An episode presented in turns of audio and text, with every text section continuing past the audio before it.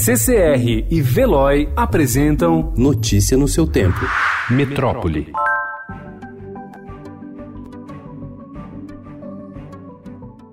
A China colocou ontem mais uma cidade em quarentena por causa do coronavírus, que já causou 18 mortes no país. As cidades de Wuhan, onde começou o surto, e Wangang, na mesma região, tiveram operações de transporte suspensas, afetando cerca de 20 milhões de pessoas. Por precaução, Pequim e outras grandes cidades também cancelaram as festas do Ano Novo Chinês, celebração local que começa amanhã e movimenta milhares de turistas. No Brasil, o Ministério da Saúde diz que não há casos suspeitos no balanço oficial.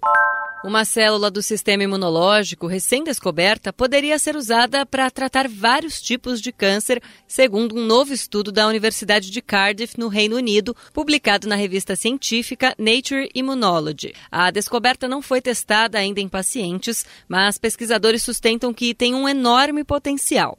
Eles descobriram a existência de um tipo específico de célula T no sangue. Segundo o estudo, ela poderia resultar em um tratamento universal contra o câncer por ser capaz de atacar e destruir diferentes tumores. O Ministério da Educação recebeu documento da gráfica Valid, responsável pelo Exame Nacional do Ensino Médio Enem 2019, sobre a falha em parte das provas. Em ofício ao Ministério Público Federal, o governo diz que a explicação dada pela gráfica foi de erro em duas etapas da impressão. Na Justiça, o MEC enfrenta ao menos 17 ações para revisar notas e já houve duas liminares favoráveis a estudantes.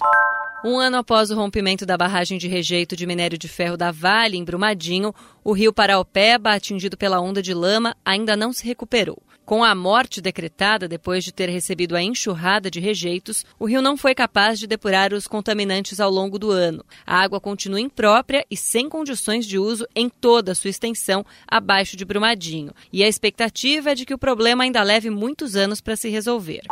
A Marinha do Brasil emitiu alerta sobre a formação de um ciclone hoje na costa da região sudeste. Se o sistema evoluir para tempestade subtropical, será o nono fenômeno semelhante registrado no Brasil desde 2011 e vai receber o nome de curumi ou menino em tupi-guarani. Notícia no seu tempo. Oferecimento CCR e Veloy.